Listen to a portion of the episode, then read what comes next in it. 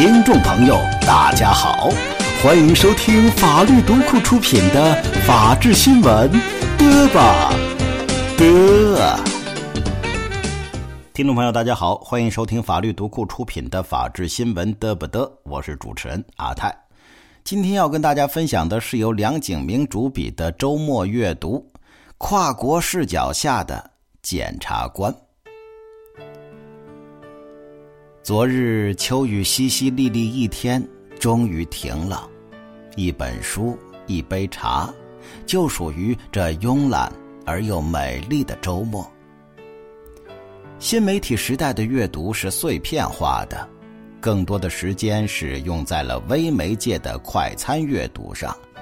拿一整块的时间来读书，越发显得是件很奢侈的事儿。读专业书似乎更是如此。法律读库的原创作者刘哲写过一篇题为《法治是个奢侈品》的文章。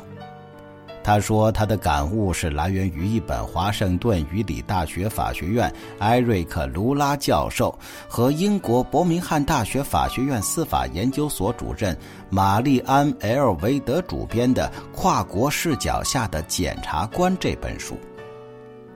其实，法治是不是一个奢侈品，我并不那么关心。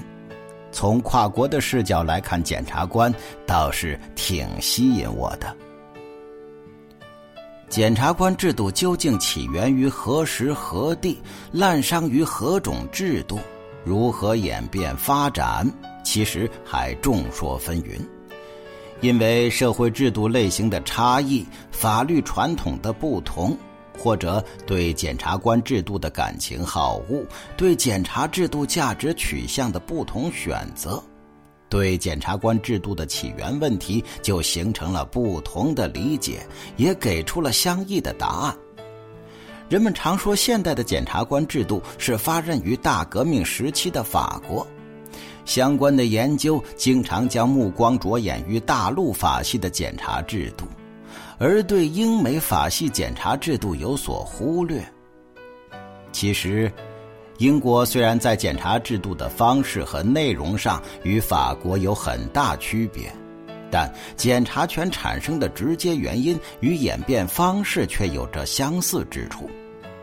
甚至作为现代检查制度的起源国，法国也曾经在大革命初期倾心于英国的陪审团制和弹劾制。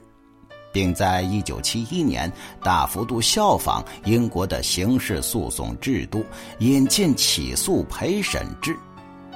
当然，因为过分强调分权，效率衰退，犯罪追诉疲软无力，社会治安日益恶化，最后未能在法国顺利运作。跨国视角下的检察官所选取的视野。主要集中在美、加、英，也兼及德、法、意和，偶尔提到日本和北欧国家，话题丰富。比如检察权属性、检察官角色定位、检警关系、变速交易、检察官裁量权性质、检察官责任制这些比较传统的基本问题。更值得关注的是，书中的文章围绕当前世界各国所面临的案件量大、办案资源不足等问题，对一些普遍的和前沿的问题进行了较为深入的讨论。与一般的司法制度考察不同，学者们更多倾向于开发比较检察制度研究的学术潜能，将研讨主题限制于变速交易、恐怖主义检查等议题。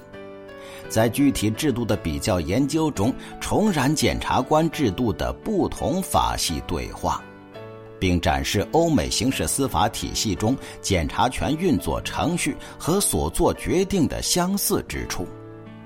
又同时展示做出这些决定的背景方面的重要区别以及随之而来的后果。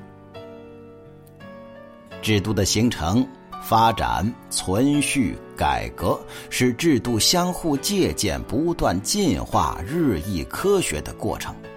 充分融入了人类社会的睿智、经验和各个历史时期的价值观念。检察官制度与其他制度一样，无论是突变还是渐进的变迁，都是制度学习融合的结果。大陆法系和英美法系的检察制度虽然模式不同，分别走向不同道路，各自发展的结果，在检察自由裁量等议题方面，也一度出现美国的热议和欧洲的冷淡现象，但其互相影响和交流也是显而易见。不同制度之间的交叉与融合，似乎是一个必然的趋势。我们现在要进行以审判为中心的刑事诉讼制度改革，强调庭审实质化，建立认罪从宽制度。书中很多议题有助于刺激对相关方案的讨论，刺激讨论，引发思考，或者一本书最大的价值，也就在于此。好了，各位听众朋友，以上呢就是我们今天法律读库出品的《法治新闻》得不得了。感谢各位的收听，明天咱们继续。